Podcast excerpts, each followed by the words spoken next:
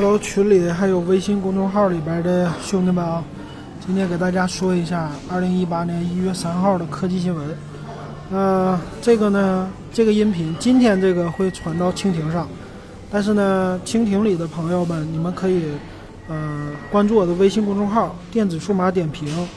还有呢就是 QQ 群五五二幺二五七四六，这个音频呢我会不定期的传在蜻蜓上的，但不会天天传。每天呢，基本上都是在微信公众号还有群里上传。嗯，如果你喜欢听的话，可以关注。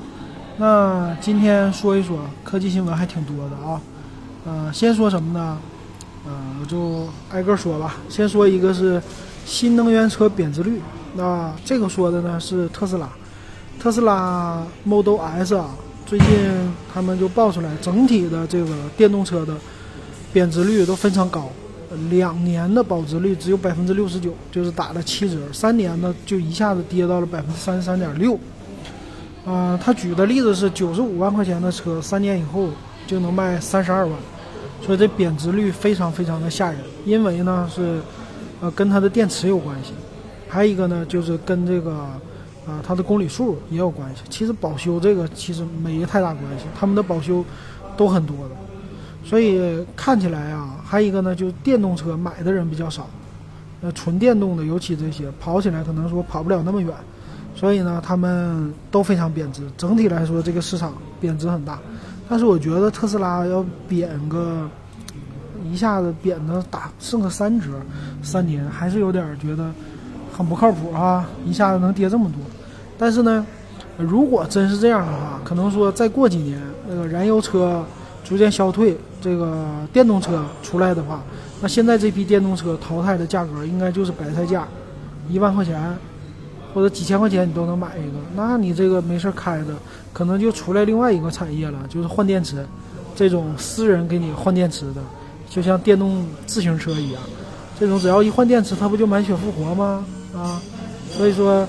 呃，感觉起来啊，再过一段时间，可能说捡剩，捡这个二手的。嗯，电动车的这个事儿了，你也可以体验特斯拉了，越来越便宜了。啊，还有一个新闻呢，是这个英特尔和 AMD 合作嘛，他们这个处理器的型号已经定了，叫 i7 的 8809G，是用的，当然英特尔的 i7 的 CPU 再加上 AMD 的 Vega 的这个显卡，那这两个合在一起的好处，我记得上次咱们说了，就是他们两家强强合作了，一家显卡牛，一家 CPU 运算速度牛。那它俩之间呢，合在一起，那发热比较牛，它俩的那个发热量肯定都不小，所以将来要配的，这个是非常非常大的一个散热器。那这个机器从曝光的图片上来看呢，它是直接就嵌在主板里的，它并不能自己来更换。现在好像从曝光的还不行，所以和主板是一体的。那这样的话呢，就是呃搭配着主板一起卖，只卖高端机。我觉得它这个两个在一起呢，笔记本的这个散热方面啊，如果出笔记本处理器的话，现在一个问题是它的处理芯片看起来特别特别大，比原来这核心呢，你可以说是把两个核心就单独给它摆在一起合合起来了，然后中间有他们家英特尔单独的一个总线技术来传输，但是呢，嗯，挺占地方的，所以将来它这个主板还有是这核心怎么做呀，还得看看，然后还有呢。我估计今年年中吧，五六月份的时候吧，应该是可以把这个性能曝光出来的。然后它现在是曝光大概的这么一个性能是，基础频率三点一个 G，四核八线程，然后是八兆的缓存，支持 DDR 的，呃显卡，显卡呢有两个，一个核显 HD 六三零，再加上一个 V 杠 M 的一个速配的显卡。那我觉得功耗肯定高，功耗他们说有可能是一百瓦的 TDP，所以它俩加在一起还是挺多的。但是呢，和 i7 的 8700K 啊差不多，i7 8700K 是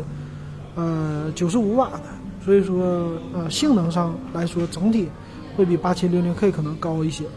好了，啊这是 CPU 的事儿。那再说一个内存，内存的话呢，威刚发布了一款。呃，八 DDR 四的 DDR 四的四六零零兆赫的这么一个预超频内存，那这个呢，它现在是有货的，呃，卖的价格啊，啊，卖的价格还没有，它刚刚出。呃，可以参考的是他们家出的 DDR4 的二八零零兆赫的十六 G 的两条八 G 的，卖价是一六九九。如果这个四八零零出来，可能说翻一倍还不止啊，所以可能说价格比较猛。但是呢，你也可以看出来，就是未来的 DDR4 内存的这个技术吧，它的一个嗯，未来它的可超频呢，或者说它的速度会很快的。所以可能预计个两年一两年，它就会普及这么高这么高的速度。现在是二四零零二六六六嘛，那将来什么二八零零三 G 几 G 的这些都是很常见的了。那它的电压也比较低，一点五伏的电压确实也低。那这个呢，值得在内存方面，咱们值得以后的期待啊。两年以后，啊，这是内存的新闻。还有一个就来说说苹果了。苹果公司呢，他们把全面屏这个刘海的专利给申请下来了。那申请下来这个呢，好处是可以预估，嗯，他们家今年发布的机器可能全面都开始是这造型，都是这种全面屏的造型，嗯，带刘海的。但是呢，就像我之前预测的，可能说他们家会把屏占比提高，大黑边给去掉一些。还有呢，就两边可能说它的传感器啊这个部分。今年我估计升级不到了。今年它的这个无论是屏占比也好，还是这个传感器的位置大小也好，应该是不会有太大变动，只会推出一个便宜点的机器。因为按照他们家可能两年一升级的这种方式吧，它第一年不会给你升这么好的。但是呢，可以预计的就是整体全部都用这种方式的一个全面屏了，这是未来的一个未来的一个计划吧。呃，这是这条新闻。然后还一个呢，就是滴滴，滴滴把小蓝这个收购了，小蓝车，那小蓝车好像是在深圳那边吧，咱们上海这边好像没见过什么，但是说他们是，嗯，接手了呗，把这个小蓝，小蓝单车给接手了，所以说也可以看出来吧，现在这个又开始变成将来的那个模式了，就是最后还是剩两家。这滴滴等于说和 ofo 他们俩是一起的嘛，再加上一个，呃，小蓝，他们将来可能运营是独立，最后有可能还是整合在一起。好，这是这条新闻。那还有一个呢，是说什么呢？说这个曝光的，呃，魅族明天要发布的这款手机，魅蓝的，魅蓝的这款手机呢，曝光出来一个谍照。那谍照方面看呢，它这个屏幕啊，还是和小米挺像的。和小米的这个什么小米的那个米红米五 Plus 嘛，挺像的，嗯，整体白色的也是个大黑边儿，然后背面呢可能全金属的看起来，然后指纹识别呢放在侧面，放在机器右侧，基本上应该是八九不离十了吧，这个，所以看起来的这个效果啊，嗯，反正都不是那么太抢眼，因为屏占比的关系，它两边的黑边还是挺重的。所以等等着明天看吧，应该是八九不离十这么一个样子。然后说处理器有可能采用骁龙六六零的，那它的售价肯定两千块钱以上了，这个跑不了了。好，再来一条是王者荣耀的，王者荣耀 现在打野不行了，打野的话叫什么恶意只打野不参团，这个就给你扣分儿。嗯，以前呢玩游戏第一个事儿就是打野，对吧？打野先打起来，打起来然后推塔。那个呢？现在打野的话，有一些人呢，他就是敌人都攻到家了，他也不去救，就是消极的嘛，消极玩游戏，啊，不去救的话，就故意在那打野。但是这种还算好的呢，我我玩的时候就那种只在老家不出来的那种更那啥，是吧？但是呢，现在呃恶意只打野不参团，这个就叫啊恶意挂机，会给你扣分的。这是王者荣耀的这消息。